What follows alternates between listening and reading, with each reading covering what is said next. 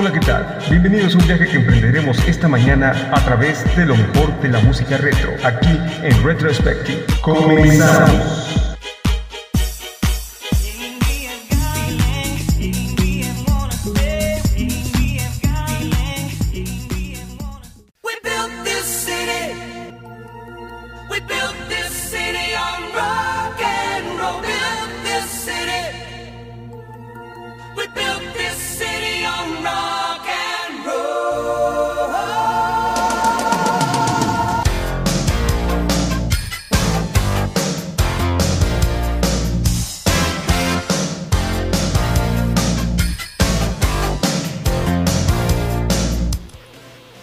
Buenos días, bienvenidos a eso que es una emisión más de Back to... Bueno, no es, perdón, ay, me equivoqué. Es que esto del huracán nos trae bastante alocados, bastante este, fuera de lugar. Ahora sí estamos pues bastante preocupados. A pesar de que ya disminuyó su intensidad, ya es categoría 2, de que no deja de ser peligroso, como dije anteriormente en el corte informativo. Pero ahorita ya estamos en otra emisión de Retrospective a través de Expressive Radio. Gracias a toda la gente que nos hace el favor de escucharnos aquí en Mérida, Yucatán y en el resto de la República Mexicana. Saludos hasta Ciudad del Carmen, Campeche, para Araceli Loesa Frías, quien es compañera de nosotros aquí en micrófonos de Expressive Radio. Saludos a todos mis amigos y todos compañeros allá en la Ciudad de México, este, quienes nos están escuchando. A Miguel Mercadal, a David Silva, a Rocío García, este, al buen Davo, Dueñas, también este, saludos para la gente que nos escucha en Veracruz. Veracruz esta mañana no creo que nos estén escuchando en lo que es Quintana Roo debido pues este pues al impacto de este meteoro pero este, les deseamos desde aquí que pronto sea que sea una pronta recuperación eh, Quintana Roo es un estadio un estadio un estado muy fuerte un estado que tiene la cultura del huracán un estado que pues no es la primera vez que enfrenta este tipo de fenómenos. Eh, por lo que a mí respecta, de 1992 a 2009, a mí me tocaron 8 huracanes. A lo largo de 16, 17 años, 8 huracanes, estamos hablando que pues es bastante. Y pues este, también adquirí esa cultura de huracán. Eh, sí me preocupa este, a mí por este, el resto de la gente, ¿no? este, el resto de los vecinos aquí en Yucatán, este, a pesar de que sí es zona de, huracanes así, este, las personas no están acostumbradas a este tipo de fenómenos. Este, entra uno cada, no sé, cada 15, 16 años. El último que tuvo un impacto fuerte aquí en Yucatán fue Isidoro, estamos hablando de 1998, 99, no recuerdo exactamente bien el año. Este, no, perdón, fue en el, principios de los 2000, sí, a principios de los 2000, el año 2000, 2001, por ahí fue el impacto de Isidoro aquí este, en Yucatán. Eh, pues estamos hablando que ya son 20 años, casi 20 años que no tenía una alerta de huracán el estado de Yucatán y pues por supuesto que es preocupante. Y eh, lo que respecta a Quintana Roo, el, el huracán que más impacto ha tenido en los últimos 15 años fue Wilma, y esto debido a que anteriormente este, Quintana Roo estaba debilitado debido al impacto de Emily, porque hay que recordar que estos huracanes fueron consecutivos. En julio agosto entra eh, Emily y en finales de septiembre y octubre entra Wilma. Este, estamos hablando de escasos meses que se había recuperado Quintana Roo y nuevamente le impacta un huracán. Y no solamente eso, Wilma se impactó durante más de casi 48 horas, más de 24 horas, casi dos días estuvo estacionado pegándole constantemente a la isla de Cozumel, al puerto de Playa del Carmen y por supuesto a Cancún. Eh, alguna vez me preguntaron qué se siente estar en un huracán. Es como tener una turbina de un Boeing 747 en la puerta de tu casa. Así se siente un huracán. Ese tipo de presión, ver cómo este, se infla este, las puertas, cómo este, los vidrios también se, en dados momentos se pandean este, hay que tener siempre una puerta una ventana abierta este, dentro de la vivienda para que no haya una presión atmosférica que pueda hacer estallar desde adentro hacia afuera este, los vidrios de las casas. Por supuesto, pues todo lo que conlleva esto, pues eh, la prevención, encintar ventanas, poner tablas en, las, puertas y ventanas que no se van a utilizar, eh, amarrar tanques de gas, amarrar objetos que puedan ser proyectiles durante este, el paso del huracán, en fin, es toda una cultura que se aprende en Quintana Roo y sé que pues van a salir adelante muy pronto. Por el momento pues vamos a continuar con más música. Hoy tenemos un invitado de lujo, hoy tenemos un invitado de lujo, tenemos el señor Ricky Luis, el señor Ricardo de la Garza Ruiz Treviño, creo que sí era, ¿verdad? Bueno, ahorita me va a corregir él, ahorita me va a corregir él, vamos a tener a Ricky Luis, sí, ese mismo que andaba con un pantalón desde un mes, este, el cual tiene enmarcado, eh, vamos a hablar de todo un poquito, este, yo tuve el placer de conocer a Ricky Luis este, en sus inicios en el puerto de Veracruz, a pesar de que él es de Monterrey, este, se fue a vivir mucho tiempo al estado de Veracruz, sobre todo el puerto. Ahí tuve la oportunidad de conocerlo, este, y pues este, puedo considerarme su amigo. Es una gran persona, un excelente ser humano, bohemio de corazón, ha sido comunicador. En fin, en unos momentos más vamos a tener a Ricky Luis aquí con nosotros en Expressive Radio a través de Retrospective. Vámonos con más música, vámonos con esto que son los señores de Pet Shop Boys mientras eh, se prepara el señor Ricky Luis. Esos son los señores de Pet Shop Boys con Domino Dancing. Estás en Retrospective a través de Expressive Radio.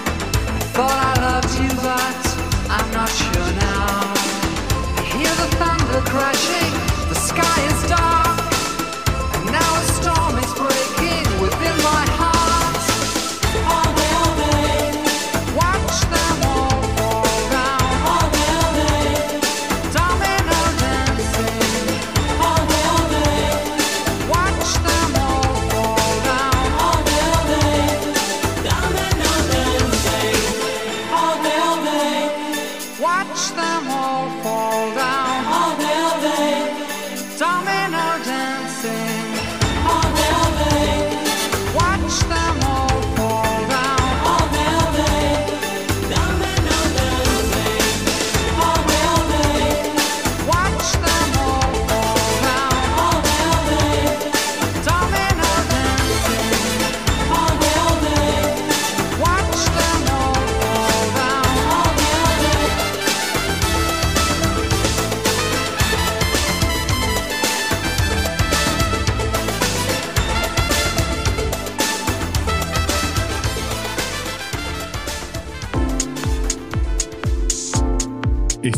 Escuchando expressiveradio.com, la máxima expresión de la comunicación.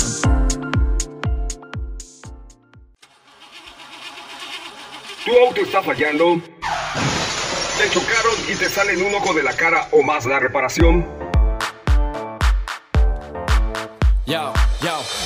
O simplemente quieres darle un toque personal a tu nave. Ven con nosotros a Challenge Motors. Componemos desde una avalancha, un bochito hasta un Ferrari. En Challenge Motors nos especializamos en autos de alta gama, pero nuestro profesionalismo lo extendemos hasta autos económicos. ¿Te preocupan nuestros precios? Por favor. En Challenge Motors nos importa mucho más tu satisfacción. Acércate a los talleres de Challenge Motors y con gusto nos adaptamos a tu presupuesto. Estamos en Jardines de San Mateo, número 2, letra C, frente a Walmart Echegaray y Boulevard Toluca, Colonia El Conde en Naucalpan. Nuestros teléfonos 55 53 60 08 59 y en WhatsApp 55 14 49 76 15. En Facebook nos encuentras como Chales Motors y en Instagram como chales.motorsmx. Chales Motors, nos interesa tu satisfacción.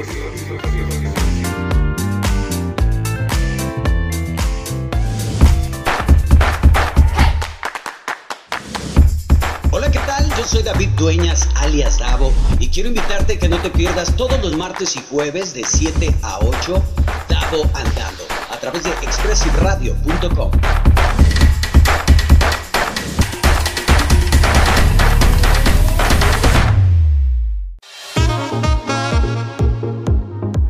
¿Qué tal amigos? ¿Cómo están? Les habla su amigo Mike de Expressive Radio, invitándolos a que no se pierdan los días lunes, miércoles y viernes de 2.30 a 4 de la tarde el programa Cuéntame de ti.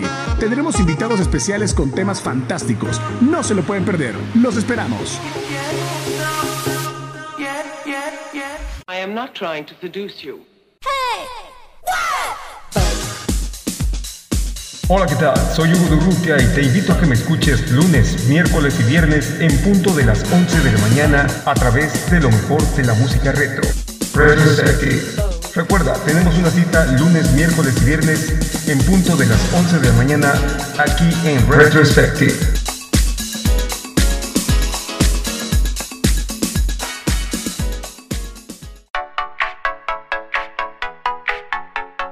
Estás escuchando Expressive Radio, la máxima expresión de la comunicación.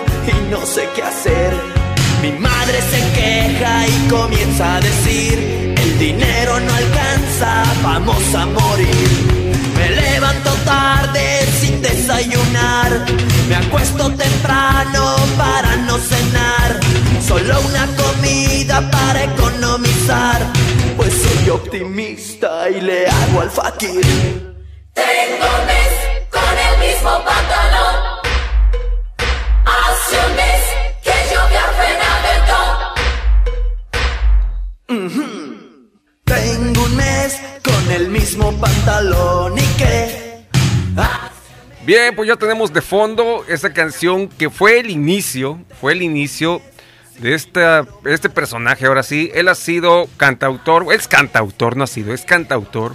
Ha sido locutor con La Hora de la Papa hace muchos años.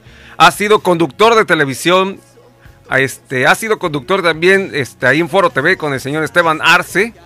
Este, en fin, este, es bohemio, es luchador social, muy a su estilo.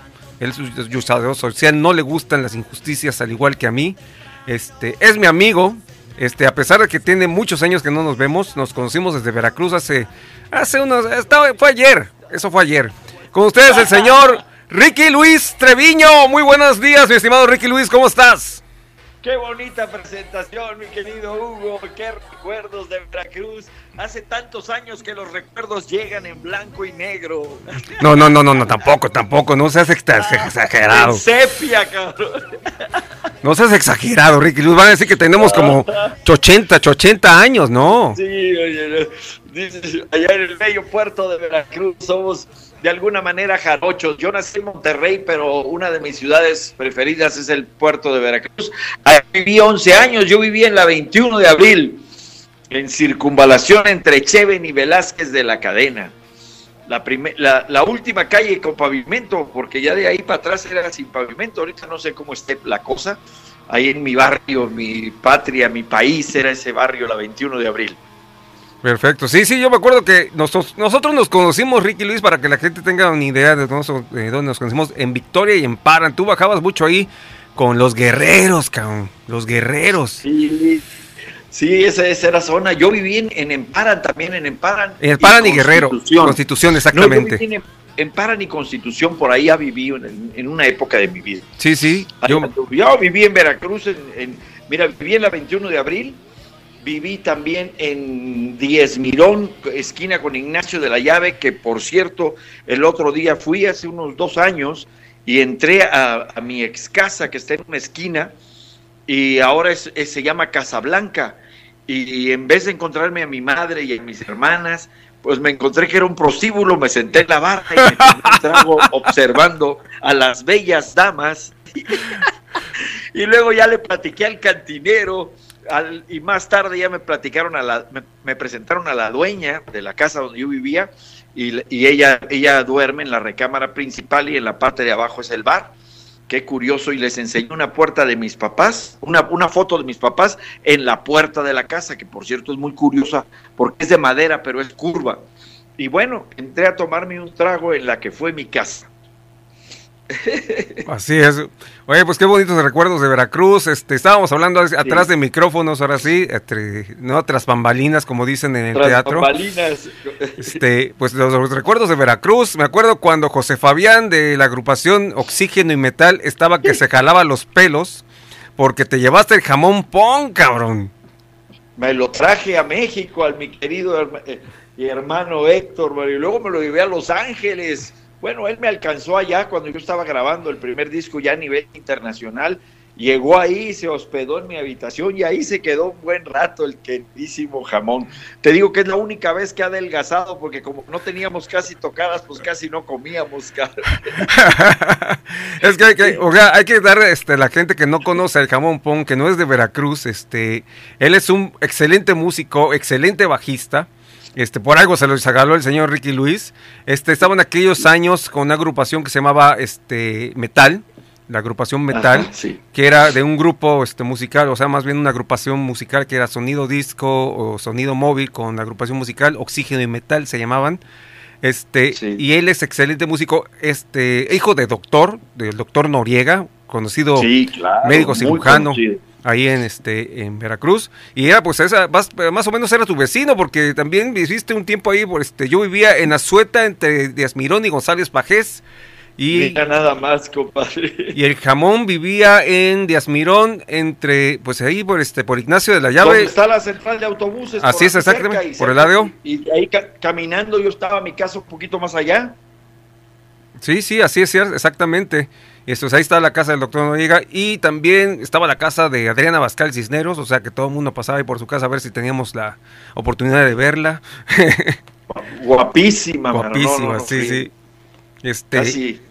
pues es que es- son excelentes recuerdos y pues sobre todo la música. Este, trabajaste también en Veracruz, trabajaste de bodeguero y ahí también te volví a encontrar porque no sé si te acuerdas, este, estabas en la bodega de esta tienda de LIMS en Sí, González trabajé en la, en- En la, en la, sí, exactamente, ahí en González Pajés. Trabajé ahí dos años en la tienda para empleados del IMSS y fui cargador en la bodega y luego fui representante sindical. Así es. Sí, sí, pues ya estabas con tu lucha social. Pero este representante sindical, déjenme decirles que pues andaba en aquel tiempo, pues trabajaba en la bodega, tenía que de repente pues recargar cientos estantes, llevar cosas, este, los estantes de la bodega, ahora sí, al, al piso de venta. Y en una de esas, sin fijarse, o sea, por descuido más que nada, no fue este tan eh, a propósito, él le pasó las rueditas del diablito a una señora. Y esta señora resultó que era mi mamá. No me digas, es que hacía yo cada cosa, güey, de verdad. No, pues es que, pues, ah, ibas en chinga, pues no te ves. Los pasillos eran muy No, pequeños, eran muy es- pequeños esos pasillos. No me digas que hice eso porque hice muchas travesuras, me acuerdo ahí No, en la eso- tienda para empleados. Esto no, fue. no, no, no, no. Ah, esto no fue travesura, fueron así, este, pues, este, los Fue pasillos. accidente. Accidente, exactamente. agarraba lo- los papeles, eh, esos de algodón de Zoom, y, y pum, con eso los pateaba y brincaba todas las góndolas y la tenía que cachar un amigo del otro lado. Luego a las secretarias que estaban en la parte de arriba, con una liga y las grapas, les rompíamos las esferas de su arbolito de Navidad porque ellos hacían su mundo y hacían su arbolito de Navidad y nosotros como éramos los de la bodega, pues no nos pelaban las secretarias y con eso les rompía las esferas y, y decía la secretaria, qué raro se rompen las esferas. Eras tremendo. Pues esto es un poco de la historia de Ricky. Luis. Ricky Oye, Luis, pues nomás te termino, te termino de contar. Dime, dime. Después, era muy, era muy, muy, era un- teníamos un jefe muy cabrón, perdón por la palabra, y, mi jefe tenía su oficina con aire acondicionado y tenía alfombra, aunque era chiquita. Y me acuerdo mucho que fue cuando yo empecé a pensar que era una injusticia, que por qué en la bodega ni siquiera un ventilador. Y empecé a, a querer ser el representante sindical de ahí de los trabajadores de la tienda y lo logré. Pero escribí una canción ahí para, pues para echarnos porras y en, las bohemias que hacíamos que decía, mi jefe tiene clima y una alfombra a los pies. Su voz fuerte y potente tengo que obedecer. Una bola de boliche amarrada a mi ser es mi pequeño sueldo y no me deja correr. Bueno, esa canción la escribí, ahí la guardé. Y acá, estando en México, yo creo que era 1986, eh, la disquera me dijo que tenía que participar en el festival OTI y entonces que les diera una canción y yo estaba molesto porque a mí no me gusta participar y que te califiquen. Yo siempre he creído que el que manda es el público. Pero bueno, mandé la canción y era esa canción que no me acuerdo ni cómo iba, por ahí está, y que voy ganando en el Auditorio Nacional medalla de oro como revelación de 1985. Imagínate nada más con una canción que compuse, pues cuando era niño prácticamente, tenía ni tan niño, unos 18 años, yo creo cuando era representante sindical de ahí de, de la tienda para empleados del IMSS. Pero mira, una historia que, que- que comenzaste, pues la tenía que terminar con eso. En sé, eso yo sé. La historia. Muchas gracias por escucharme, a ti y a todo tu público. Hugo. Pues ahorita vamos a seguir con la entrevista. Tenemos, o todavía tenemos una hora de programa, mi estimado Ricky. Este, ah, vamos a estar, pues ahora sí, recordando con lo- tu nuevo material, por supuesto, hay que presentarlo. Este, eh, antes de que, este, cuando invité yo a Ricky, este, a esta entrevista, yo le comenté, vamos este, a recordar viejos tiempos. Y dice, el pasado se quedó en el pasado, vamos con lo nuevo. No, y sí, tienes razón, o sea, pero, Ah, sí, pero es parte de tu trayectoria. No, no, no, no, Estoy no. muy loco, pero uno, eh, Hugo, la verdad es que uno no, no, no, no debe de olvidar el pasado porque son los cimientos de uno y ese camino recorrido es, es lo que te da la fuerza ahora. Pero, pero como dicen por ahí, que dicen que los que se quedan en el pasado, pues no viven el presente. Así es. Y el que no vive el presente, desgracia su futuro, cabrón. Así es, es que pues hay Entonces, siempre hay que estar siempre caminando hacia adelante sin olvidar lo que hemos hecho anteriormente, porque además recordarlo es disfrutarlo, volverlo a vivir. Así es, mi estimado. Y pues pues Ricky Luis inicia ahora sí, ya era el músico como él mismo lo dice, pero sus inicios son ahí en, precisamente en el puerto de Veracruz y de ahí pues va para México. Este, cuéntanos esa tra- esa transición de estar este ahora sí como empleado a volverte rockstar porque fue un cambio este pues fue No, fenomenal. Eso de rockstar, pues quién sabe, pero sí, sí aprendí mucho en esa etapa de mi vida de que fui empleado del Seguro Social. Después de Veracruz fui a dar a Mexicali, Baja California, a la tienda para empleados del IMSS en Mexicali, porque a, mi- a mis papás los habían cambiado para allá y yo me quedé un año viviendo solo en Veracruz. Tenía un equipo de sonido que se llamaba WC, fue el primer equipo de luz y sonido en Veracruz. Sí, sí. Eras- Y, y- y- y lo volví a poner allá en Mexicali y trabajé en el Seguro Social y ya llegó un punto en que eh, renuncié, yo más bien logré que me corrieran. Te digo que era un tipo, yo creo que muy nefasto, no, no, no me, no me, no, de verdad lo digo y me da mucha pena y agradezco mucho a Dios no haber tenido un hijo como, como, como era yo, pobre de mi padre. Pero nada más para que te des una idea, este, no, no, no, hacíamos cosas terribles, este, muy terribles que no, no, no quisiera ni contarlas porque es un mal ejemplo, pero al jefe de la bodega de la tienda de Veracruz le orinábamos en el refresco para que se lo tomara y porque era muy cabrón con nosotros, éramos, éramos muy traviesos. Y luego allá en, en Mexicali, pues como yo ya llegué a ser el jefe de vigilancia, porque luego renuncié al sindicato y me fui a confianza, y cuando se iba el, el ¿cómo se llama? El que era el, el jefe de la tienda, se quedaba la contadora a cargo. Y después, cuando no estaba ninguno de los dos, que siempre salían juntos, curiosamente, yo creo que, que eran pareja, pues me quedaba yo a cargo, pero imagínate, yo tenía 20 años. Y, y entonces, y yo quería que me corrieran porque yo quería dedicarme a esto, ¿no? Y entonces empezaba a brincar en los escritorios, arriba de los escritorios de las secretarias, y, les pateaba las cosas y los papeles, y les decía, ¿cuándo habían visto un jefe haciendo esto? No, no, no, de verdad que un idiota, un estúpido, un idiota. Hasta que un día tuve cuatro faltas injustificadas y ya ni el sindicato me pudo salvar. Y ahí escribí una rola que se llama Sangre al rasurarme, que dice, ni Dios ni el sindicato hoy podrán salvarme. Sangre al rasurarme, sangre al rasurarme. Y la rola dice, ya se me hizo tarde, pero la verdad en esa parte, sangre al rasurarme, sangre al rasurarme. Chingado su madre. y esa rola viene en el segundo disco. Nunca la toco, güey. Además, este, musicalmente creo que, no sé, la voy a volver a montar. Pero habla de esa, de, de, de, de ser empleado y que, este, y tener jefes y, y- y yo tenía mucha juventud y muchas ganas de hacer lo que estoy haciendo. Entonces, mi, pues mi mente me decía que ese no era mi lugar. Hasta que un día me corrieron y escribí esa rola y entonces empecé a buscarle por, por, muchos lados, ¿no? por muchas cosas que quería yo hacer, hasta que poco a poquito este, me, fui, me fui metiendo. No quiero decir que soy un exitoso y un súper triunfador, como decía un tío, comparado con quién, pues no sé, pero yo siempre le agradezco a Dios que todos los empleos son buenos.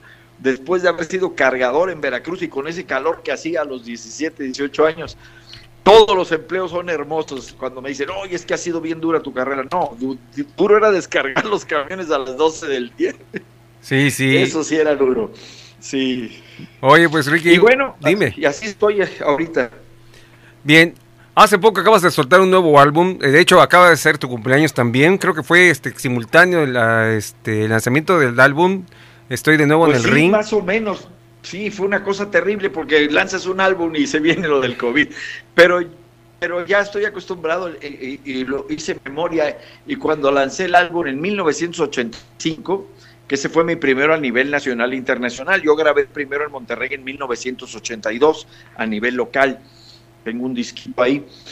Pero este, en, en 1985 lanzan mi disco la compañía y se viene el terremoto del 85 y ahora lanzo este disco que se llama Suelta precisamente por mi divorcio y, y se viene lo del COVID. Entonces desde casa, con mis amigos, con mucha creatividad, mucho entusiasmo, amigos míos que, que me ayudan patrocinando también, me han estado apoyando Reinaldo Adalco, gente que, este, que, que me ha ayudado mucho, eh, pues voy, voy a- estoy haciendo videos y, y promocionando el disco desde mi trinchera, desde aquí, desde la casa, y muy emocionado y muy contento como siempre porque todo tiene algo bueno, como dice el Jin Yang, ¿no? Ese símbolo creo que es no sé si es chino, sí creo que sí es chino. Eh, sí, es el yin yang, que todo lo bueno tiene algo malo y todo lo malo tiene algo bueno. Siempre hay que estar pensando positivamente. Y lo bueno que ha tenido este, este encierro es que me he puesto a escribir canciones y también eh, me he puesto a organizar las canciones que tengo, eh, pulirlas. Y bueno, pues tengo mucho tiempo y entonces también hacer videos para poder promocionar el, el, este, el nuevo disco. Y si quieres buscar un link por ahí, acabo de escribir una canción, bueno, en esto, en esto, en esta pandemia, un poco de broma, pero también este el, el significado de la canción, Hugo, es que, que el mundo se va a acabar, dice la canción jugando y, diciendo algunas cosas que, que son lo que, lo que la gente dice popularmente. El mundo se va a acabar y tú no me lo quieres dar. Lo que quiere decir es que tenemos que disfrutar la vida porque de repente nos podemos morir. Pero lo digo de otra manera y digo que el mundo se va a acabar, tenemos que, que y tú no me lo quieres dar, vamos a disfrutar, vamos a, a pasarla bien, vamos a ser felices sin hacerle daño a nadie. Y bueno, te cuento que esta canción la compuse, le hablé a mi percusionista, que es además mi gran amigo Polo Efren, y le digo, oye, tengo una canción nueva, vamos a hablarle a Héctor, el del estudio. Y el caso es que mi amigo el percusionista nunca la había escuchado, llegamos al estudio, la ensayamos y la grabamos en vivo. Otra de las cosas peculiares del, del video es que lo grabamos, iba yo en, en- tengo una combi, iba yo en mi combi, la nube le decimos, y este, se me ocurrió poner los, los celulares de cada quien en, en- en varios atriles y, y una cámara que es la cámara del productor, este, esa móvil. Entonces se grabó con celulares, hemos hecho muchas cosas ya con celulares. Se grabó con celulares y con una cámara fija. Esta canción se llama El mundo se va a acabar y tú no me lo quieres dar. Ok, pues vamos a tenerlas en unos momentos más. Este, vamos a, a buscarla y pues vamos a. a- a- Está en YouTube nada más porque no, no está en Spotify ni nada porque es una grabación nada más así rápida. Unplug, ahora sí, unplug. Unplug, exactamente.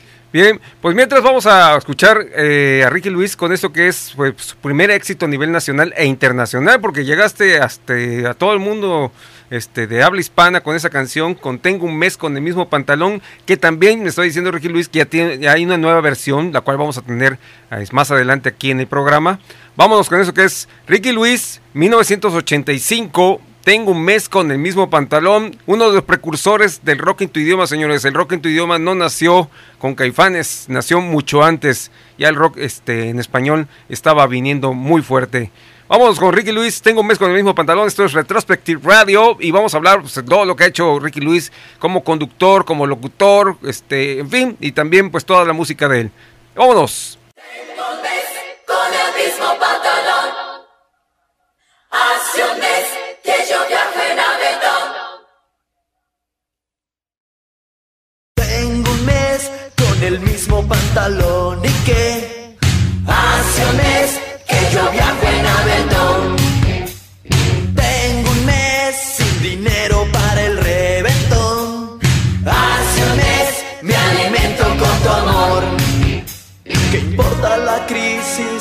La situación? Si tengo tus besos, si me das tu calor. ¿Qué importa la crisis de evaluación? La luna es de queso y es gratis el sol. Tengo un mes con el mismo pantalón y que hace un mes que yo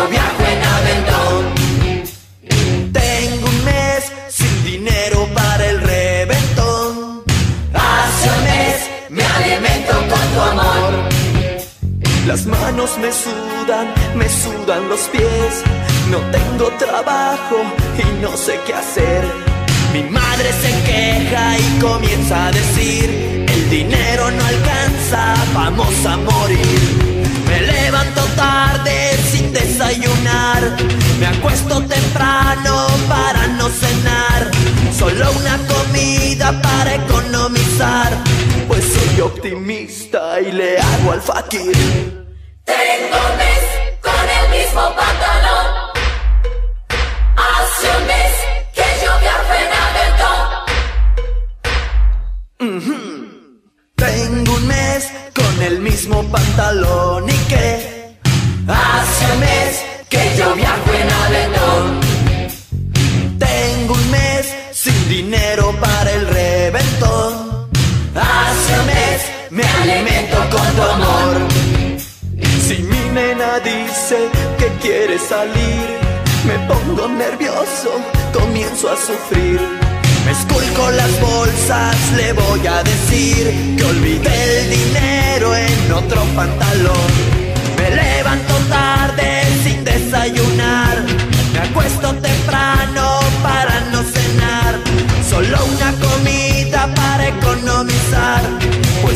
Optimista y le hago al fakir. Tengo un mes con el mismo pantalón. Hace un mes que yo viajo en avión. Tengo un mes con el mismo pantalón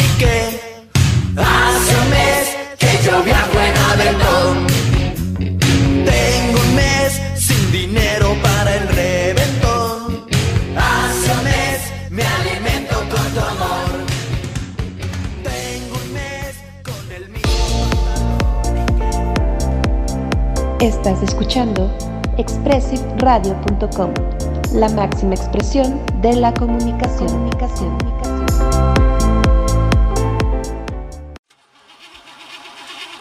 ¿Tu auto está fallando? ¿Te chocaron y te salen un ojo de la cara o más la reparación? O simplemente quieres darle un toque personal a tu nave. Ven con nosotros a Challenge Motors. Componemos desde una avalancha, un bochito hasta un Ferrari. En Challenge Motors nos especializamos en autos de alta gama, pero nuestro profesionalismo lo extendemos hasta autos económicos. ¿Te preocupan nuestros precios? Por favor. En Challenge Motors nos importa mucho más tu satisfacción. Acércate a los talleres de Challenge Motors y con gusto nos adaptamos a tu presupuesto. Estamos en Jardines de San Mateo, número 2, letra C, frente a Walmart Echegaray y Boulevard Toluca, Colonia El Conde en Naucalpan. Nuestros teléfonos 55 53 60 08 59 y en WhatsApp 55 14 49 76 15. En Facebook nos encuentras como Chales Motors y en Instagram como chales.motorsmx. Chales Motors, nos interesa tu satisfacción.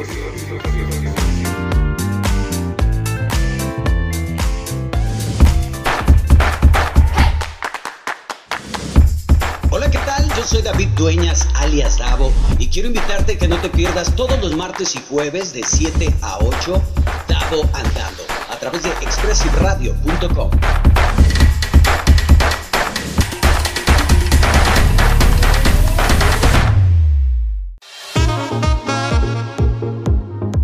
¿Qué tal amigos? ¿Cómo están? Les habla su amigo Mike de Expressive Radio, invitándolos a que no se pierdan los días lunes, miércoles y viernes de 2.30 a 4 de la tarde el programa Cuéntame de ti. Tendremos invitados especiales con temas fantásticos. No se lo pueden perder. Los esperamos.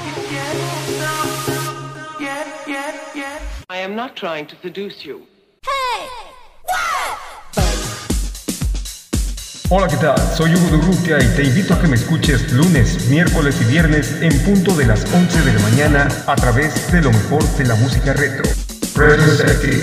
Recuerda, tenemos una cita lunes, miércoles y viernes en punto de las 11 de la mañana aquí en Retrospective.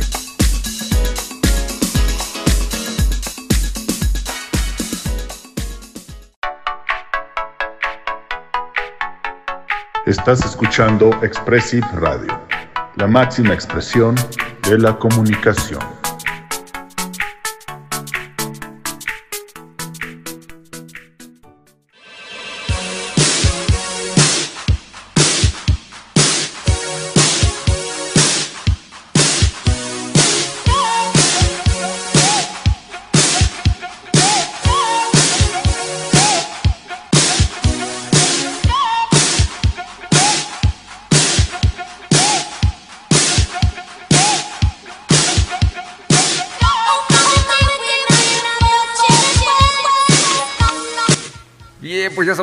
Regreso aquí platicando con el buen Ricky Luis. Ricardo de la Garza Ruiz Treviño es el nombre completo, ¿no? No, mi nombre es Ricardo Luis Treviño García, pero Ah, yo de broma Treviño. siempre, siempre me lo cambiaba por Ricardo Treviño de la Garza. Sí, sí, sí. O sea, es que este, hay que jugar con un poquito luego con los nombres, este, y poner el seudónimo, cómo me voy a llamar artísticamente, cómo suena mejor. Oye. Ricardo Luis, Ricardo Luis Treviño García me llamo. Bien. Ese es mi nombre co- completo. mejor conocido como Ricky Luis. Ricky Como Luis, Ricky Luis. después de, pues no sé cuántos años, este, este, de estar ahí picando piedra, este, pues ahora sí tenemos que hablar tanto de lo bueno como de lo malo. Debido a una canción, te banean de Televisa. Es la- No. ¿No? ¿Cuál? A ver, platícame. A ver, a ver, A mí, a ver. o sea, la leyenda urbana corre de que cuando tú hiciste la canción de ahí vienen los trajeados, es cuando te banean de Televisa y este y ya este pues tienes que emigrar a, este, a otras tierras. Esa es la leyenda urbana. No, no, no, no, para nada. Fíjate que yo este, hice los trajeados con, criticando a, los de- a los delincuentes de cuello blanco en aquel entonces. Luego también este, en, en el disco de eh, anterior venía una que se llama Hey, señor, un favor, présteme unas monedas para subir el camión. Trata de un tipo que, que, que asalta a un señor y, y le dice, disculpe tantas molestias, pero tengo que comer. Y así metía yo mis críticas sociales muy leves, porque no sabes, era muy difícil que te aceptaran ese tipo de cosas. Y yo las metía así muy inocentemente, pero ya ahí se quedaron grabadas. En aquel entonces era más difícil, ahora no, ahora ya hice hasta la del jefe, jefe, qué bonita está su casa contra Peña Nieto y, y otro tipo de canciones. Por ejemplo, ahorita tengo otra que, que viene en el disco que se llama Los zapatos del, desa- del- del desaparecido. Habla de todos los desaparecidos que, que- hemos tenido y que hay en este momento. Es una de las cosas más tristes que existen y, y que no están dentro de las prioridades del gobierno, ¿no? Que se roban a las muchachitas, se roban todo. Y bueno, por lo de Ayotzinapa fue que me nació escribirlo y, menciono un poco lo, lo que pasó en el 68. Y bueno, se me ocurrió hacer hablar un poco los zapatos y se llama Los zapatos del desaparecido. Y otra que viene dentro del disco también se llama Estoy hasta la madre, así se llama. Es una canción que le escribí a un muchacho que conocí allá en, en 1985 en Los Ángeles, California. Era el jardinero del hotel cuando fui a grabar el disco yo en, Los Ángeles. Y él un día me dijo que, que, este, ¿cómo se llama? Que su familia era muy pobre, pero me decía más pobre de lo que te imaginas. Y le digo, bueno, ¿a qué viene todo esto? Yo estuve viviendo allá tres meses y ya me dijo que le habían ofrecido meterse en el negocio del vicio. Y, de repente un día lo fui a buscar y nomás encontré su carro ahí abandonado y, no lo he vuelto a ver jamás. Y ya hace tantos años que, que no me acuerdo bien de su nombre. Creo que se llamaba, este, ay, joder, no, no, no, ¿para qué te menciono nombres? Este, no lo volví a ver a este muchacho, mano. Y yo también era muchacho, éramos de la misma edad. Y siempre me quedé con eso, que se había metido en el negocio del vicio y lo habían conquistado, porque él decía que le mandaba 100 dólares a su mamá cada 15 días. Y dice, pero eso no es suficiente. Y me dijo que dice, le quiero mandar mil y cada semana. Y entonces estaba muy emocionado con eso. Yo me acuerdo que le dije, mira, si tu mamá empieza a ver que le mandas de a mil dólares cada semana, se va a dar cuenta que andas en algo malo. Ella disfruta sus 100 dólares porque sabe que son ganados con el sudor de tu, de tu, de tu, este, de tu cuerpo, de tu De tu lucha, frente, de, tu trabajo, ¿sí? Y entonces, este, pues bueno, el día que lo fui a buscar ya para despedirme, que ya me regresaba yo a México, ya no lo encontré. Y me quedé siempre con esa idea que se metió en el negocio del vicio y escribí esa canción, Estoy hasta la madre. Y, y este, es Estoy hasta la madre de... bueno, la tienen que escuchar, está ahí en el disco y ustedes eh, pueden encontrar toda mi música nueva en Spotify, en, en todas las plataformas, incluso también en YouTube tú pones ahí Estoy hasta la madre de Ricky Luis y ahí aparece. Hay una versión que está solo, que estoy solo con la guitarra y hay otra que es, que es ya en el nuevo disco que es el de ahorita. Ah, que mi querido Hugo, no te dejo hablar.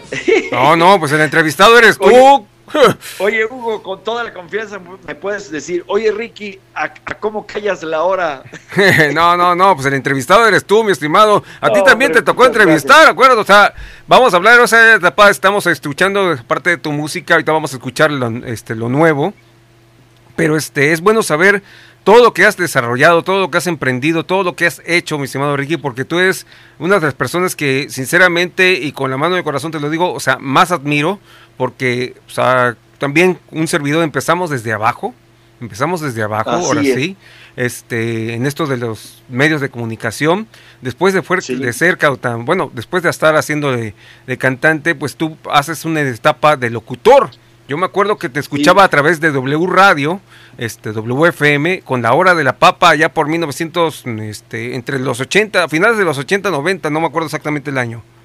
Híjole, ni yo me acuerdo, pero la hice varias veces, ese, ese programa siempre me pedían que regresara y, y me dio mucho ese programa porque de ahí me nombraron director de la estación, que ahora son las 40 principales acá en México, era la estación pop de Televisa Y se llamaba Estéreo 102 y yo era, yo fui el director y bueno, de ahí también cuando faltaba Raúl Velasco, me tocó conducir siempre en domingo también. Era, fue muy maravillosa la época de, de conductor, pero realmente mi esencia y honestamente lo que más me gusta es escribir canciones y cantarlas. Eso yo creo que es ser cantautor. Siempre he cantado, siempre he cantado lo que escribo. En algunas ocasiones he escrito con, con el jamón punk que hicimos Solicito Sirvienta, con alguien de, de mis músicos eh, hemos es- eh, eh, escrito canciones, pero to- todo lo que canto lo, lo escribo yo. Es, es pues ese es el verdadero cantautor, creo yo, porque mucha gente se dice cantautor, pero realmente, este, perdón que lo diga, pero se dedican a escribir canciones para que se la canten los famosos. Así es. Y entonces, pues sí eres cantautor en una parte, pero también eres hacedor de canciones. O sea, es como un sastre, le haces canciones a los famosos, A medida, Pero- ahora sí. a la medida. eh, Y, y yo no, yo a mí me gusta cantar lo que yo lo que yo voy viviendo, lo que voy viendo, lo que me hace sentir, y eso es para mí ser cantautor, pero esa es muy, muy mi bronca, como dicen, porque No. dicen que hay mucho dinero escribiendo canciones para gruperos, para todo mundo, pero yo me entretengo mucho y me encanta cantar lo que escribo. Y más que nada que lo disfrutas, o sea, lo que, eh, que o sea, lo disfrutas y eso es algo tan tan padre cuando disfrutas algo que estás haciendo. Por ejemplo, a mí todo el mundo me dice, ¿cómo te sientes ahora con esta radio en línea? Me gusta, me gusta atrás de estar atrás de controles, atrás del micrófono, este y pues es algo cuando tú haces algo que te gusta, lo, lo haces con gusto y eso transmites a la gente. Por cierto, que hay que, Claro. hay que mencionar que la gente que no puede estar escuchando en vivo en estos momentos, ahí pasen la voz que el podcast va a estar disponible hoy en la tarde de esta entrevista con el señor Ricky Luis, ahí mismo en nuestra página de spetsradio.com. Ahí va a estar el podcast disponible de la entrevista con el buen Ricky. Bueno, Ricky, después de ser locutor, vas a ser conductor, como, lo acabas de decir. Este, en siempre domingo hiciste algunas ahí apariciones, pero después te vas a Miami. Sí, yo, yo decía de broma, después de haber sido cargador en la tienda para empleados del IMSS, yo decía, cualquier empleo es bueno donde no se sude. Estuviste- Por eso me hice locutor. ¿Qué pasó? ¿Qué pasó? También aquí se suda. ¿eh? Aquí se suda. claro que se suda. Claro que No, se suda. eh, eh, lo de Miami fue una cosa pues extraordinaria en mi vida. Yo estaba haciendo radio acá en- en México y de repente me llamaron por teléfono y me preguntaron que si me interesaba vivir en Miami. Curiosamente yo acababa de ir a Miami al, al Unplug de, de la ley. No conocía yo Miami, fui al Unplug de la ley ahí en MTV y este y se veía todo tan bonito, pero al mes que me abren para vivir en Miami se me hacía tan raro y diferentes personas, o sea, dije, qué raro que Dios me mandó a conocer un poquito para poder tomar esta decisión tan importante, porque había que llevarse a la familia, además no me estaban ofreciendo el trabajo, era viernes o jueves, por ahí así, y me estaban ofreciendo ir a hacer un casting, y entonces, este, pues dije que sí, y llegué a mi casa, estaba, mi esposa todavía no estaba divorciado, mis hijos chiquitos, y cuando llegué y le quise platicarme y ella estaba bien seria, me dijo, no, si ya llamaron aquí, yo les di el teléfono de, de, de- de tu oficina. Ah, caray, le dije, entonces, ¿y tú qué piensas? Pues que no, dicen, nos acabamos de cambiar, tenemos dos años en esta casa, acabamos de comprar los muebles, que aquí los estoy viendo. y este, y, le, y le- y digo, no, pero es que tengo que ir a ver, a ver cómo está la cosa. Le dije, a mí tampoco nunca me ha gustado Estados Unidos para vivir. Esa era mi, mi mentalidad en aquel entonces. Y fui, me hicieron el casting y me quedé, gané, y ganando muchísimo, muchísimo dinero, pero de verdad, ¿eh? lo que no había ganado yo este, nunca en un programa de televisión me lo estaban pagando allá.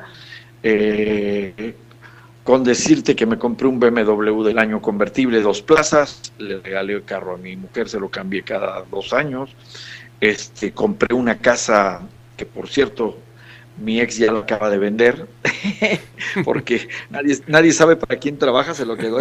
Una casa frente a, frente, frente a un lago, o sea, el jardín tenía lago, un lago, la recámara principal, así entraba el sol, te asomabas y había patos y la fauna y todo así. Everglades, ¿no? Ahí por Everglades. Sí, sí, exacto, y, y- y- y todo maravilloso. Y entonces, pues no pude decir que no, cuando, cuando ya le hablé, ya le llamé por teléfono a mi ex. Y te digo que me pagaban muy bien porque como yo no quería esa, es- esa ley de la atracción, no tiene nada que ver con la ley de la atracción, esa forma de negociar cuando no te interesa algo o finges que no te interesa, sí te interesa, pero no. Entonces como que fluyen mejor las cosas. El, el gringo, que se, llamaba este, Joe Perroni, el director, me ofrecía un sueldo y yo le decía que no. Y me ofrecía más y yo le decía que no. Y me ofrecía más y yo le decía que no.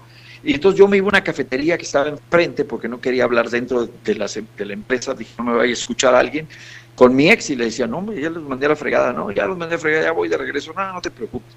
Y a todo me decían que sí, me subían, me subían el sueldo hasta que llegué a más del doble de lo que me habían ofrecido. Y entonces ya le llamé a mi ex y le dije, ¿sabes qué? Ya no le puedo decir que no. Dije, esta, estas oportunidades no pasan dos veces en la vida. Así es. Es un programa de dos horas nada más diarias, de lunes a viernes. Y no puedo decir que no. Dije, "Tío, des- y ya le dije que sí. Vine a México, me llevé algunas cosas, lo que sea. Me fui tres meses a probar, luego invité a mi esposa para que viera.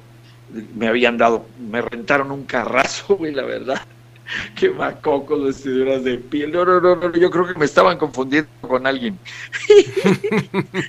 No, no, es que Me rentaron una casa también seis meses, o sea, los primeros seis meses, te cuento, eh, garbanzo de a libra, decía mi madre, no, no pagaba yo impuestos en México ni impuestos allá. Quién sabe cómo lo hizo Telemundo, enviaron a firmar un papelito y se los daba. Entonces me dio tiempo de, eh, eh, tuve la oportunidad de tiempo de ahorrar los primeros seis meses para dar el enganche, el down payment que le dicen ahí de una casa y, y compré tremenda casa muy bonita. Este, y entonces ya mi mujer fue a, visitarme y ver cómo estaban las cosas. Y ya la convencí y le dije, mira, venir a Estados Unidos de vacaciones, 15 días es carísimo. Y, la vida nos está ofreciendo la oportunidad de vivir aquí. Le dije, vamos a hacer una cosa, vivamos un año aquí y si no, y si no nos gusta nos regresamos. No, al año que les dije, senté a mis niños en la sala y a mi mujer, mi ex, y les dije que, pues bueno, yo les cumplí la palabra, ya se cumplió el año, quieren que nos regresemos y todos, ¡no! no, pues no. Así que bien. y ahora siguen viviendo allá. Ya mi hija se casó, este, el mayor está viviendo en, en San Luis, Missouri, compró casa allá. eh, la más chica vive en Miami, también ya compró casa allá. Ya se quedaron allá y ahora eh, la más chica apenas rentó un departamento, bueno, no, rentó un- una habitación ahí con, eh, con unos vecinos y, porque ya se vendió la casa y ahí está viviendo. O sea que esto fue hace unas semanas. Entonces ya se quedaron a vivir en Estados Unidos. Yo soy residente, sigo pensando que amo México y ellos ya son ciudadanos americanos. Fíjate cómo cambia la vida en una decisión y, y así es el camino de todos. Así es. Bueno, Ricky, vamos precisamente con una canción que, pues, este, trae buenos recuerdos. Sobre todo que todavía, este, ahora sí, tu vínculo todavía con Veracruz no se despegaba y la compusiste con un veracruzano. Esto que es Solicito Sirvienta, de, de tu material. Este, esto es del primero o segundo material. Es del segundo disco, que debió haber sido del primero. No, no, no, sí está bien, estuvo bien en el segundo porque la compuse con el jamón punk. Este, solicito sirvienta. Perfecto. Vamos con Solicito Sirvienta con Ricky Luis y ya vamos a Grabado en hablar. Madrid. Grabada en Madrid, exactamente. Hasta, hasta allá te lo llevaste el jamón pong, el buen Héctor Noriega. Hasta allá andábamos. Esto es Solicito Sirvienta, estás en Retrospective en Expressive Radio.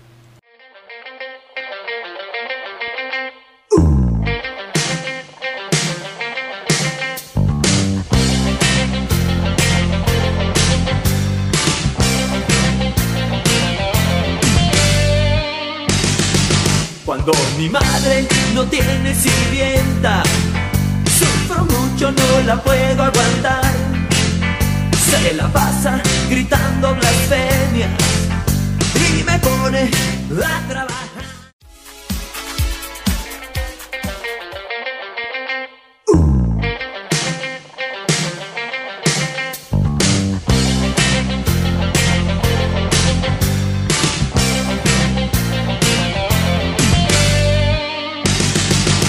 Cuando mi madre no tiene sirvienta, sufro mucho, no la puedo aguantar.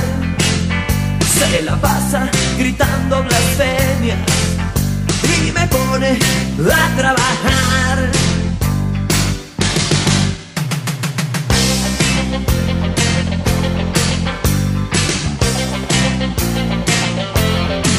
Cuando mi madre no tiene sirvienta, me dan ganas hasta de llorar. Paso las noches muy triste y a solas. Ya no soporto, me urge encontrar. Solicito sirvienta que no pase de 30. Solicito sirvienta con muy buena presencia güera, ancha de caderas, que use minifalda, que sea rockera. Solicito sirvienta, que no pase de 30. Solicito sirvienta, con muy buena presencia.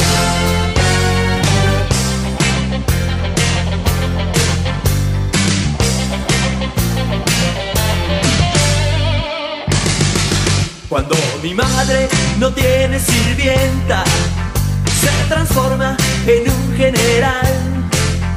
Y a mi padre, con todo respeto, ya lo he visto hasta barrer y trapear.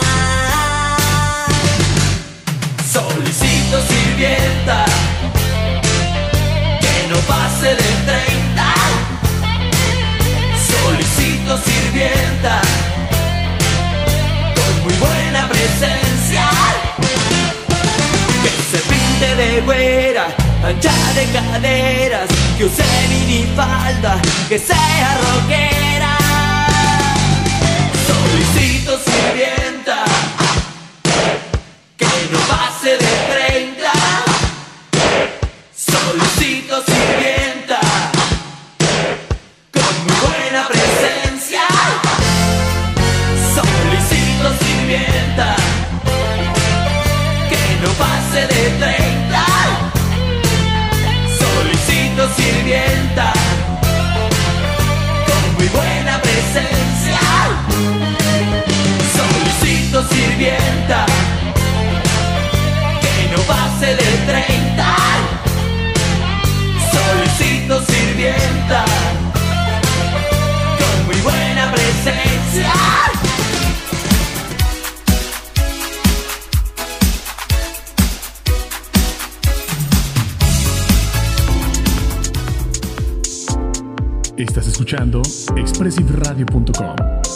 máxima expresión de la comunicación.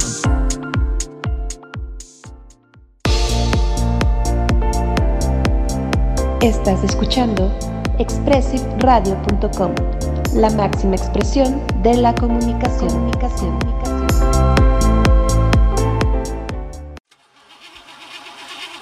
¿Tu auto está fallando? ¿Te chocaron y te salen un ojo de la cara o más la reparación? Yo. O simplemente quieres darle un toque personal a tu nave. Ven con nosotros a Chanes Motors. Componemos desde una avalancha, un bochito hasta un Ferrari. En Chanes Motors nos especializamos en autos de alta gama, pero nuestro profesionalismo lo extendemos hasta autos económicos. ¿Te preocupan nuestros precios? Por favor. En Chanes Motors nos importa mucho más tu satisfacción. Acércate a los talleres de Chanes Motors y con gusto nos adaptamos a tu presupuesto. Estamos en Jardines de San Mateo, número 2, letra C, frente a Walmart Echegaray y Boulevard Toluca, Colonia El Conde en Naucalpan. Nuestros teléfonos 55 53 60 08 59 y en WhatsApp 55 14 49 76 15. En Facebook nos encuentras como Chales Motors y en Instagram como chales.motorsmx. Chales Motors, nos interesa tu satisfacción.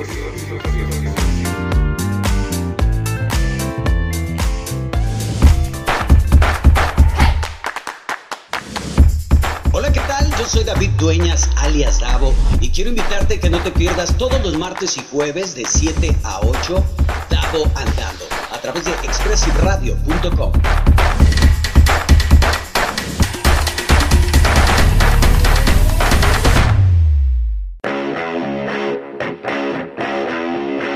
Estás escuchando Expressive Radio, la máxima expresión de la comunicación.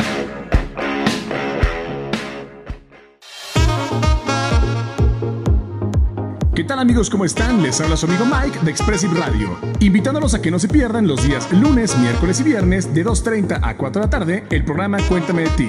Tendremos invitados especiales con temas fantásticos, no se lo pueden perder, los esperamos.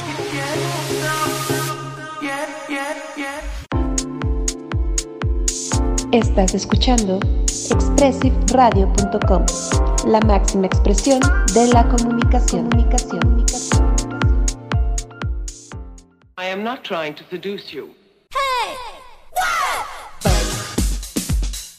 Hola, ¿qué tal? Soy Hugo Durrutia y te invito a que me escuches lunes, miércoles y viernes en punto de las 11 de la mañana a través de lo mejor de la música retro. Retrospective. Recuerda, tenemos una cita lunes, miércoles y viernes en punto de las 11 de la mañana aquí en Retrospective.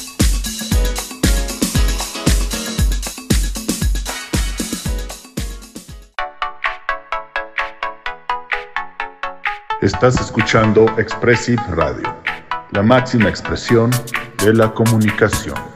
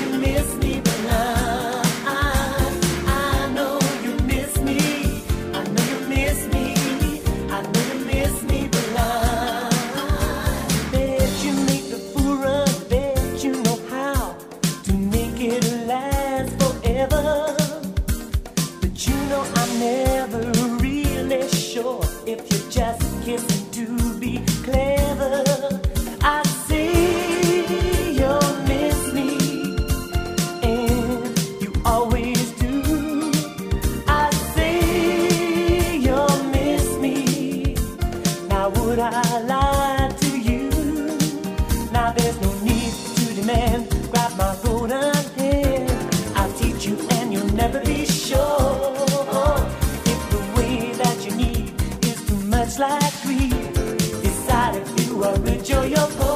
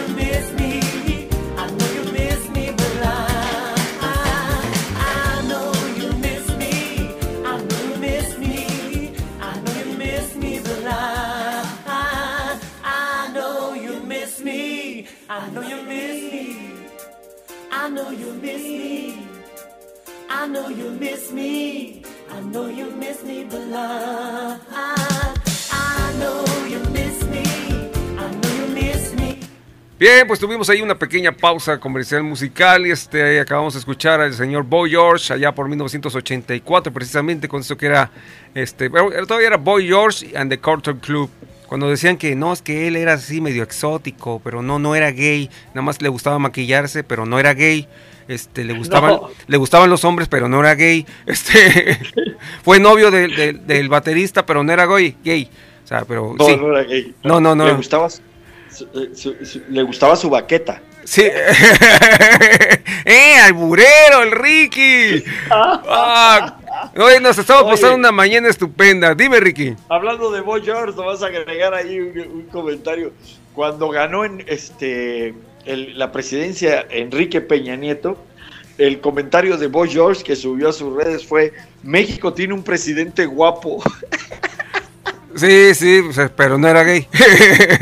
No, no era gay, pero puso ese comentario Boy George. Ah, Me sorprendió que México tuviera un presidente guapo.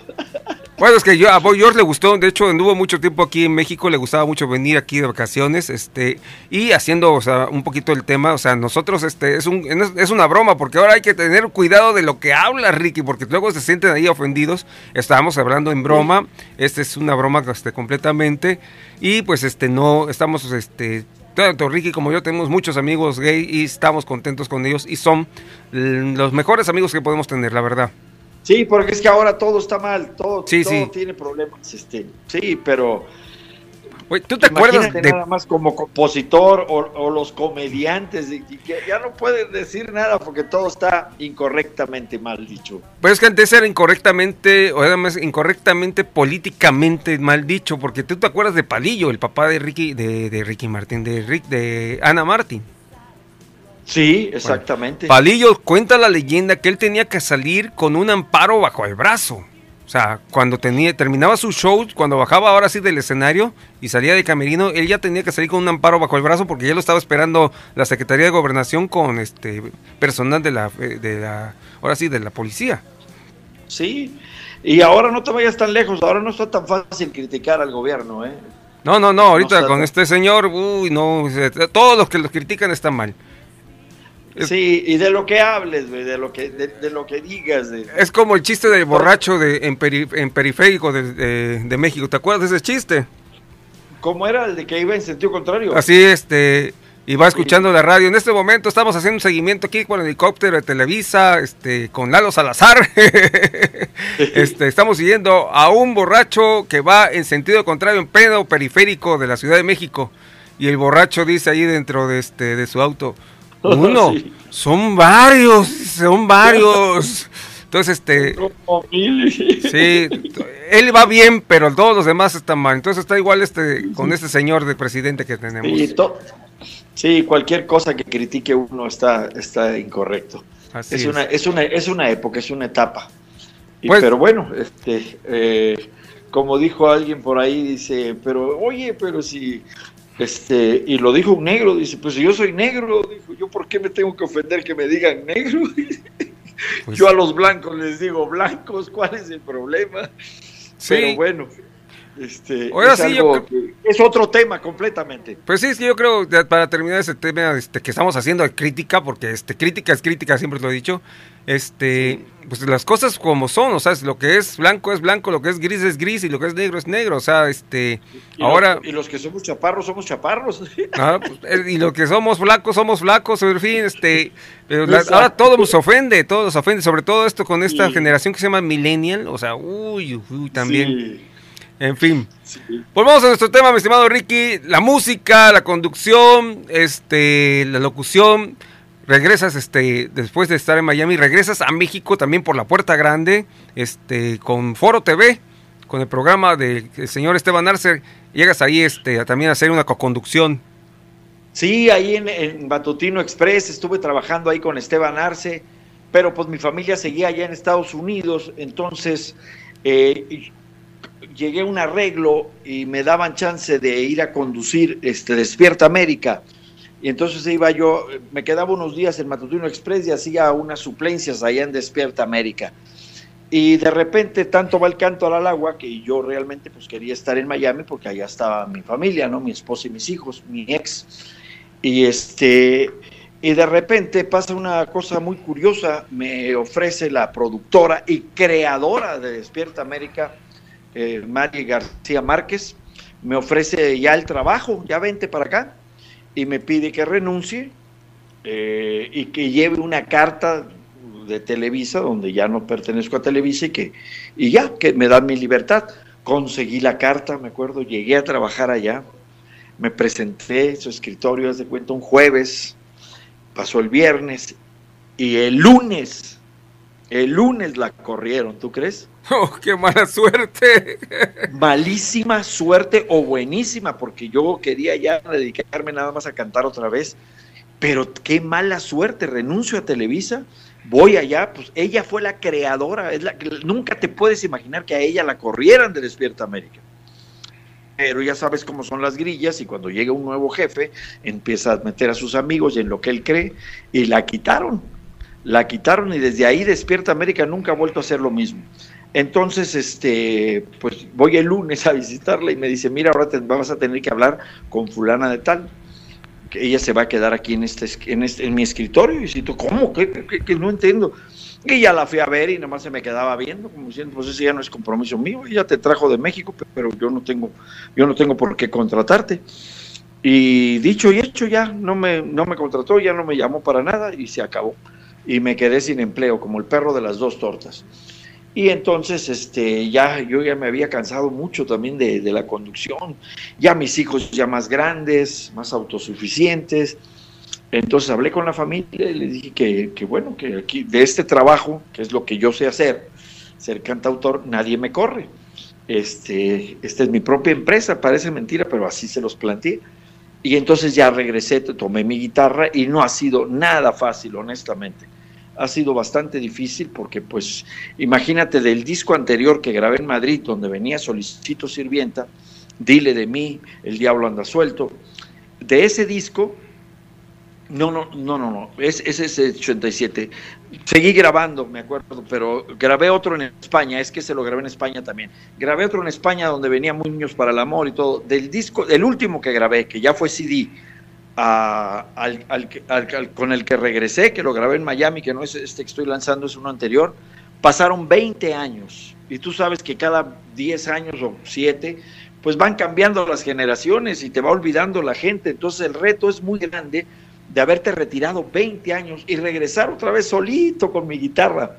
Soy un loco, soy un kamikaze, te voy a ser honesto, pero tomé la decisión y me acuerdo que en un lugar que está acá en San Ángel, que se llama Café Corazón, que ya lo quitaron, un lugar muy pequeñito, yo creo que le cabían unas 30 personas. Me acuerdo que hicimos la primera tocada ahí, yo solo con mi guitarra y mis canciones nuevas, lo retro y lo, y lo nuevo. Y me presento ahí y yo estaba segurísimo, pues que iba a ir gente, pusieron una buena, una buena publicidad así pegada afuera con una foto mía, repartieron volantes por internet, por todos lados y, y físicos. Y bueno, me fui a dar una vuelta por ahí, me tomé un café en, ahí en San Ángel, regreso ya para presentarme y solamente había cuatro personas. Oh. Y mis, y mis amigos me dijeron, no, güey, pues es que ya te olvidaron, ya retírate. Y dije yo, no, no, no, no, no, no, no. no para nada. Tengo que seguir luchando y así voy poco a poquito. Ahora ya entran cinco.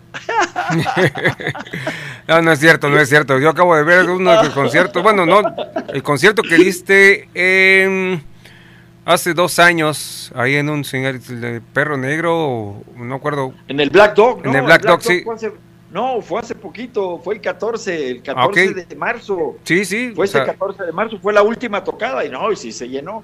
No, no, no, gracias a Dios ahorita ya, ya traigo mi banda, ya traigo mi grupo, ya traigo músicos, pero cuando regresé empecé solito con la guitarra, que me encanta dar recitales solo con la guitarra y mis armónicas, me fascina, pero ya no, ahorita ya traigo toda la banda y todo el rollo.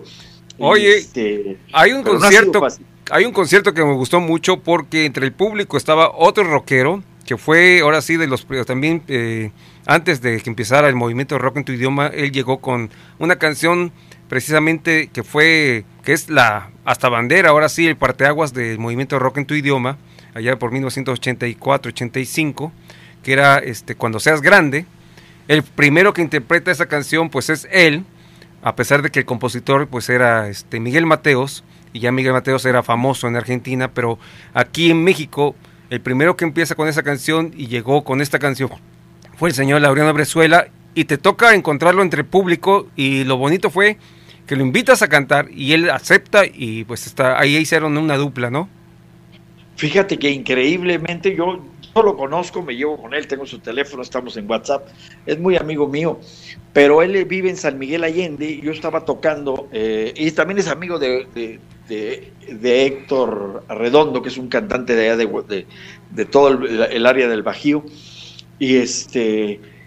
Y de repente me dice mi amigo Héctor, oye, le dije a Laureano que ibas a tocar, dice que a lo mejor venía, Eh, pues no le creí, y que va llegando y lo voy viendo ahí entre el público, imagínate qué emoción, este, y precisamente me estaba presentando solo con mi guitarra, Así me es. encanta hacerlo, y en lugares pequeños, ese, ese, ese bar he ido muchísimas veces solo con mi guitarra, bueno, he ido con mi banda, he ido con todo, pero incluso estamos planeando una, una próxima en, en estos días ahí mismo en ese bar, a recordar y viejos tiempos que no son tan viejos ya de esta generación de ahí siempre voy a presentar mis discos en ese bar del hotel Mari y este y de repente me dicen oye sí llegó ahí está con Palmira que es su esposa que es española Sí, sí. y ya volteé y lo vi y le, y le hice señas como que si se subía a tocar la guitarra.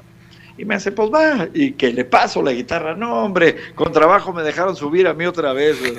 Tremendo show que se echó. No, tocó tres canciones y, este, y la gente estaba muy contenta, muy feliz de que se haya subido Laureano Brizuela. La pasamos muy, muy padre. Ese día fue inolvidable.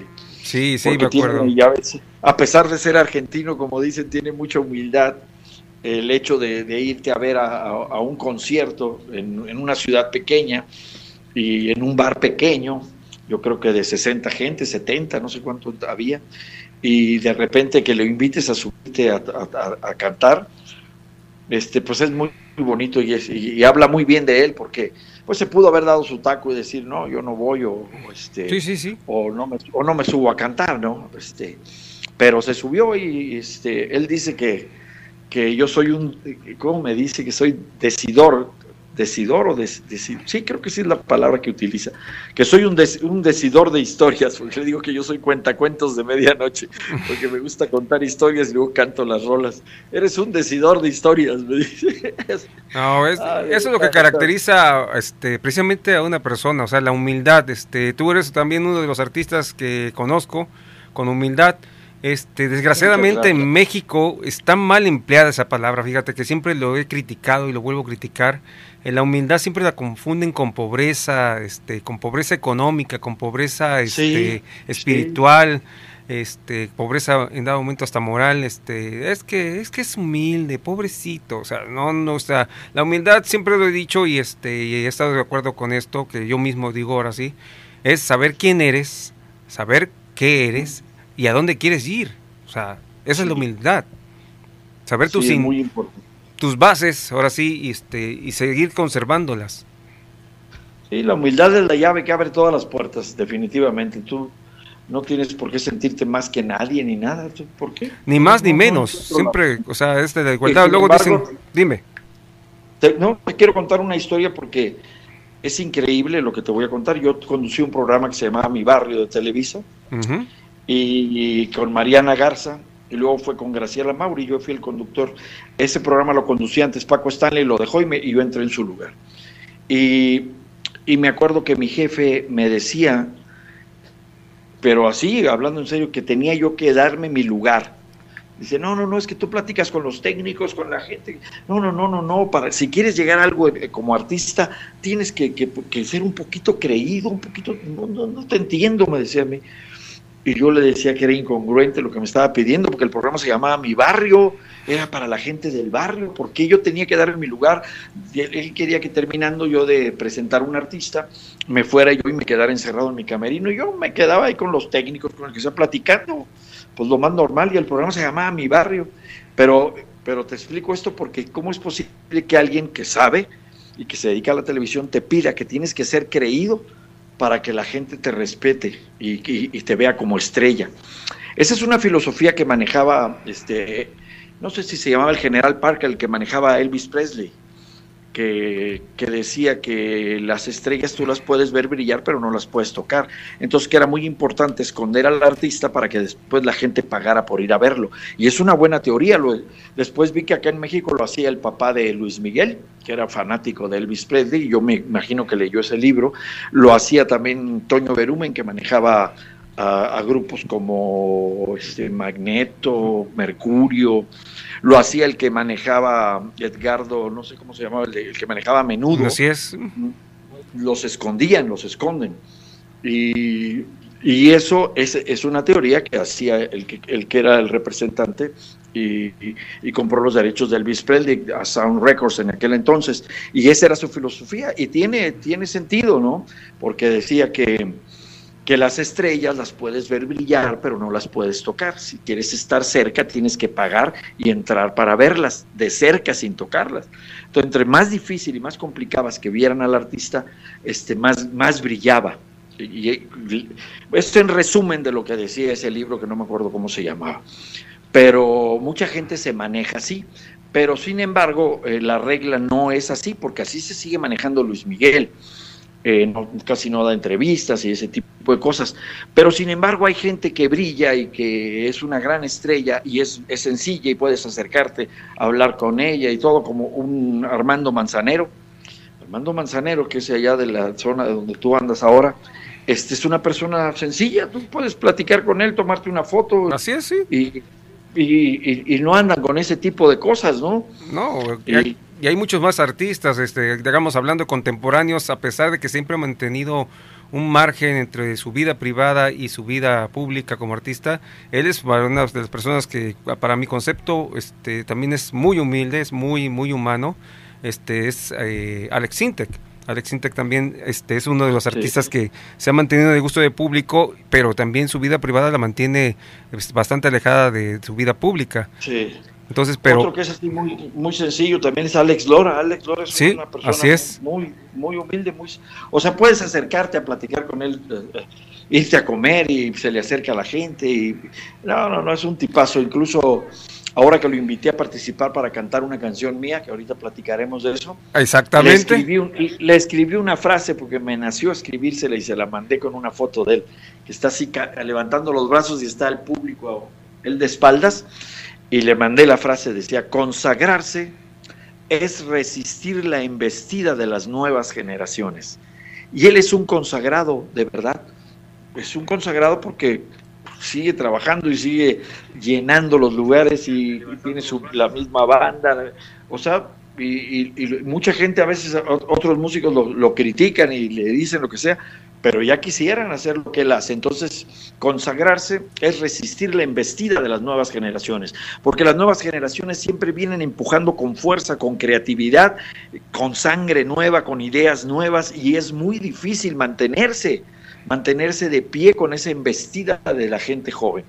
Así es. Y hablando de esa canción precisamente que tú hiciste con el señor Alex Lora, pues es lo que vamos a presentar a continuación, que es lo nuevo que estás presentando, lo nuevo de tu material, eh, pues ya no es discográfico, de tu material audiográfico, si lo podemos llamar de una manera, Sí, porque ya discos no hay, Sí. todo es eh, este, vía audio o vía streaming. Esto es... En, es- en- en el pequeño mundito donde yo ando, Hugo, que, que son peñas y lugares así, todavía hay gente muy romántica que, que sí le gusta comprar el disco físicamente y, Sí, y sí. lo vendemos en las tocadas. Pero nada más ahí, ya, ya no hay discos casi ya. Así ya es. se acabaron. Y esta canción no, no la compuse con Alex Lora, lo invité para que participara, fíjate, ok, Alex perfecto. Lora. Pero, sí, pero invité también, se me ocurrió un día en la mañana, me levanté y dije, voy a invitar a mis amigos a que canten esta canción, pero necesito puros cantautores, gente que escriba lo propio y que lo cante, a ver si aceptan. Entonces le hablé a Alex Lora, fue el primero. Este, está Alex, te voy a decir quiénes están. Está Alex Lora, Luis Álvarez el Aragán, que es tremendo monstruo, y en el Auditorio Nacional y viene desde abajo también, el de Aragán y compañía. Si no lo conocen, búsquenlo, Luis Álvarez el Aragán. Está Piro de Ritmo Peligroso, Armando Palomas, cantautor de Aguascalientes, contestatario muy bueno, también búsquenlo por ahí. Está Fernando Rivera Calderón, del grupo Monocordio, que además de escritor, eh, en- en- tiene dos o tres libros en su haber, tiene un programa en Canal 22, que es donde voy a estar este, este jueves. Eh, además de conductor, es un compositor extraordinario. Trabajaba en Matutino Express y componía una canción eh, cada lunes, miércoles y viernes y llegaba con una canción nueva y, y las canciones hablaban de lo que estaba sucediendo. Es un compositor que te hace una canción en cinco minutos, tiene la, la facilidad. Este, y está Marco Antonio Barrera, que es el boxeador mexicano que lleva tres, que ganó tres títulos diferentes, tres, tres, tres campeonatos del mundo, y él no está cantando, nomás está tirando ahí guantes. Está este, el Mastuerzo de Botellita de Jerez, que como cantautor y como solista me fascina su trabajo, lo que él hace, y no, no dudé en invitarlo. Y el video está producido por Héctor Oliva, que es mi bajista y tiene un estudio de grabaciones. Y, y bueno, la parte, la dirección creativa es mía. Yo tuve la idea de hacerlo con un back blanco y que se grabaran en su casa por la pandemia con, con celulares. Creo que el video nos quedó muy bien. Este, se llama Estoy de nuevo en el ring. Habla de positivismo, de no bajar la guardia y de que si la vida te tumba, te levantes antes de que la cuenta llegue a 10 y que todos lo podemos hacer, estar de nuevo en el ring, levantarse en la mañana con, con mucha fuerza. En la mañana uno tiene que levantarse pensando si eres, tomando la decisión de que si eres mártir o eres guerrero. Entonces lo, hay que levantarse pensando que somos guerreros y que sí se puede y que somos fuertes, más fuertes de lo que pensaba, como decía también Alex Sintek. Precisamente, así es, exactamente. Pues vámonos con eso que es Estoy de nuevo en el ring, Ricky Luis e invitados. Eh, aquí lo puso como presentando a los inoxidables. Así les puse a mis amigos los inoxidables, tremendos, este, siempre van caminando hacia adelante, siempre presentando cosas nuevas y eso es lo que me gusta. Perfecto, pues vámonos con la canción.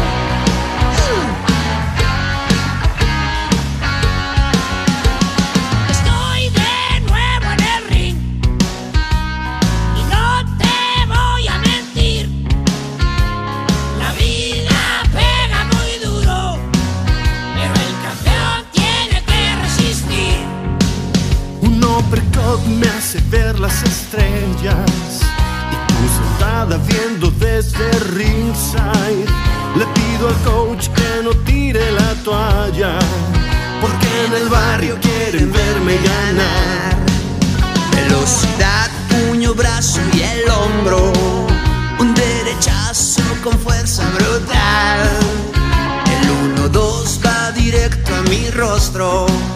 Y mi cabeza como punching bag. El 1-2 se repite en mi rostro. Y vi volar mi protector bucal. Estoy parado donde todos me miran. Me queda claro, nadie me va a ayudar. Le pido a Dios que resistan mis piernas y que la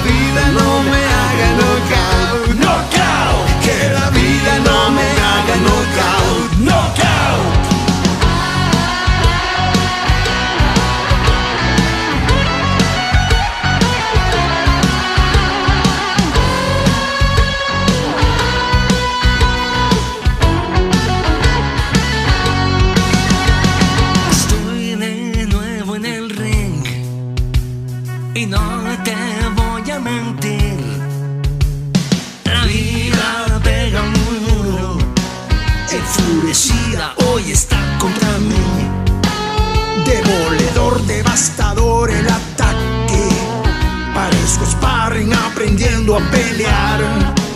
Estoy herido y contra la las cuerdas y la campana que no quiere sonar. Sudor y sangre salpican la lona. Un gancho al hígado y después un buen jab. La vida es dura y nunca perdona. A veces dulce y otras veces con sal. La vida es dura y nunca perdona. Que alguien me quite este salvaje animal. Estoy parado donde todos me miran. Me queda claro, nadie me va a ayudar. Le pido a Dios que resista en mis piernas y que la vida no me haga knockout. Knockout.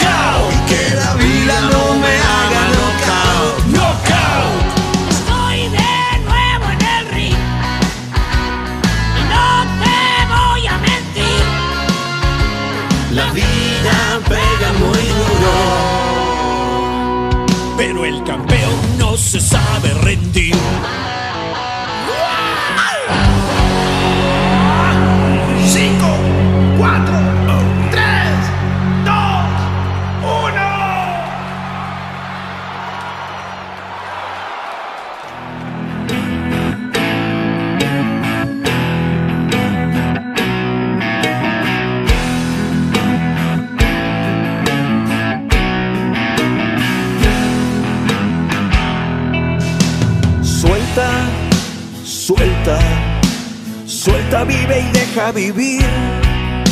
Suelta, suelta, suelta lo que no es para ti. Si te ha dicho que no quieres seguir, el amor no se puede exigir. Bien, pues estamos escuchando de fondo esto que es lo último de o la versión, bueno, ya no es discografía, sino audiografía de Ricky Luis. Escuchamos primeramente Estoy de nuevo en el ring con diferentes invitados. Está Alex Dora, Edgar Roxeransky, está el, el Mastuerzo. Eh, ¿Quiénes más están, Ricky? Pues está el Piro de Ritmo Peligroso, está Fernando Rivera Calderón del grupo Monocordio, que también tiene un programa en Canal 22 que se llama Me Canso Ganso.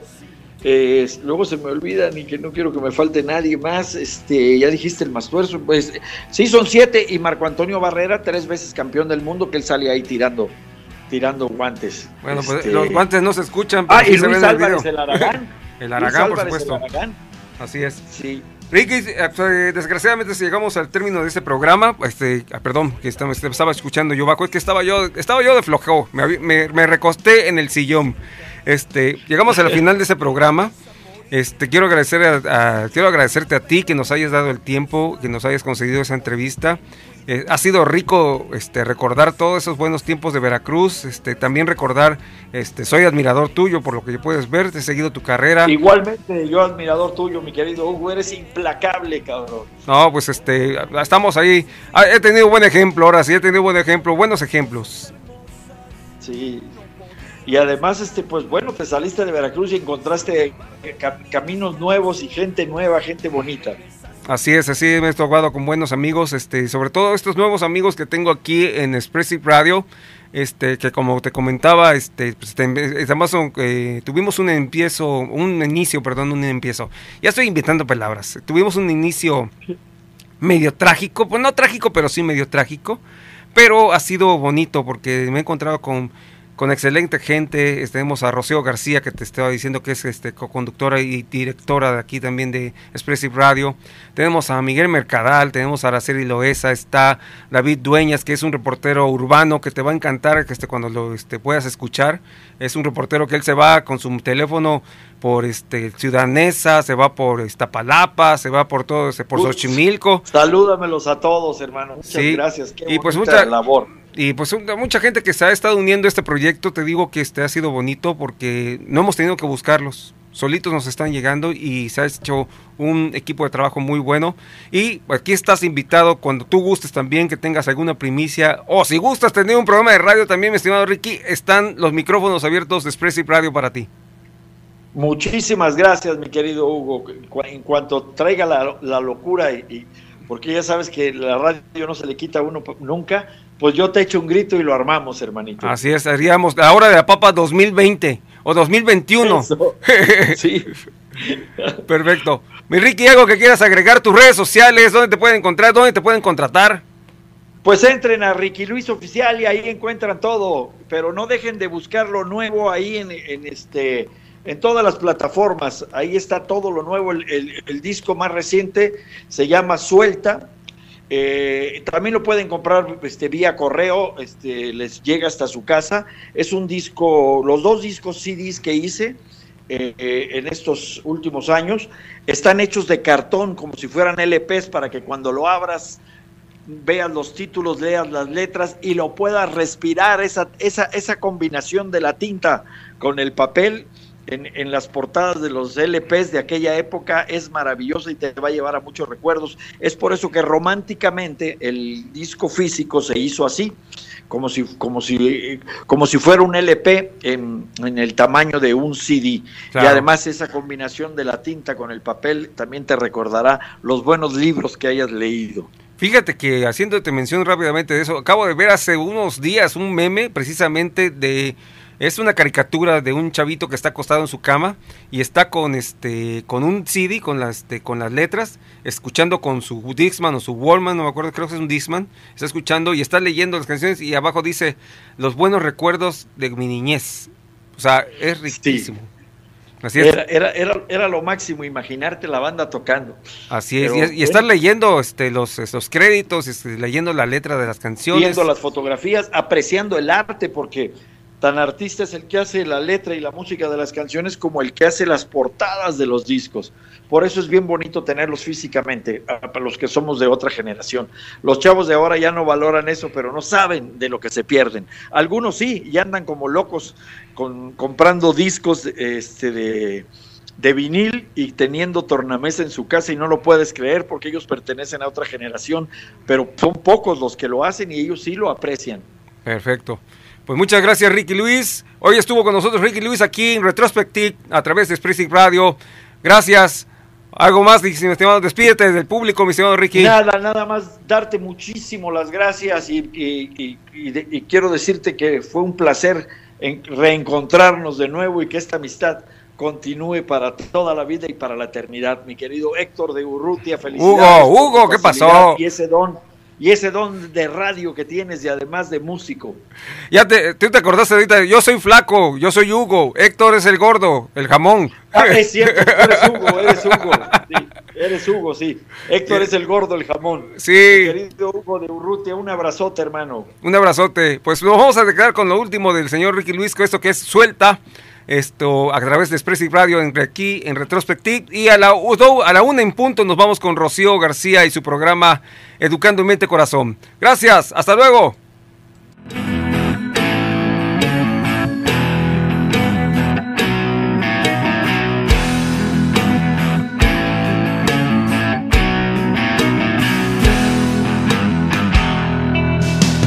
Suelta, suelta, vive y deja vivir. Suelta, suelta, suelta lo que no es para ti. Si te ha dicho que no quieres seguir, el amor no se puede exigir. Si te ha dicho que se encuentra feliz, sé valiente y deja ya de insistir.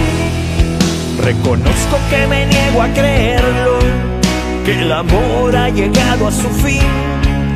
Nos besamos pero las mariposas, esa tarde no las pude sentir. Y tu mente como las mariposas, nos besamos y no estabas ahí. Hoy mi vida fluye y se transforma sin ti.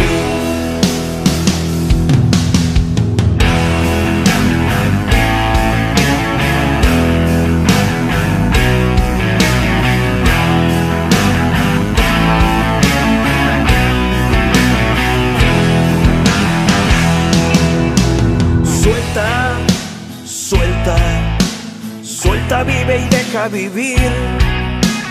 Suelta, suelta, te aseguro que no vas a morir.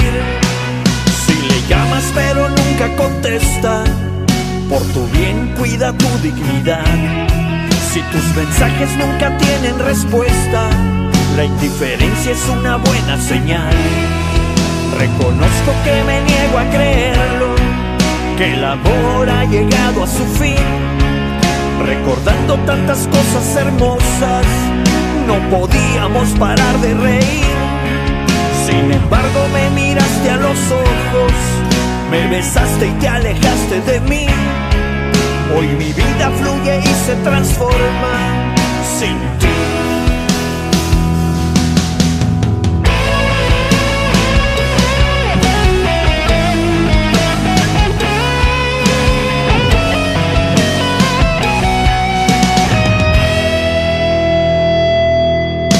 Reconozco que me niego a creerlo, que el amor ha llegado a su fin. Hoy mi vida fluye y se transforma sin ti.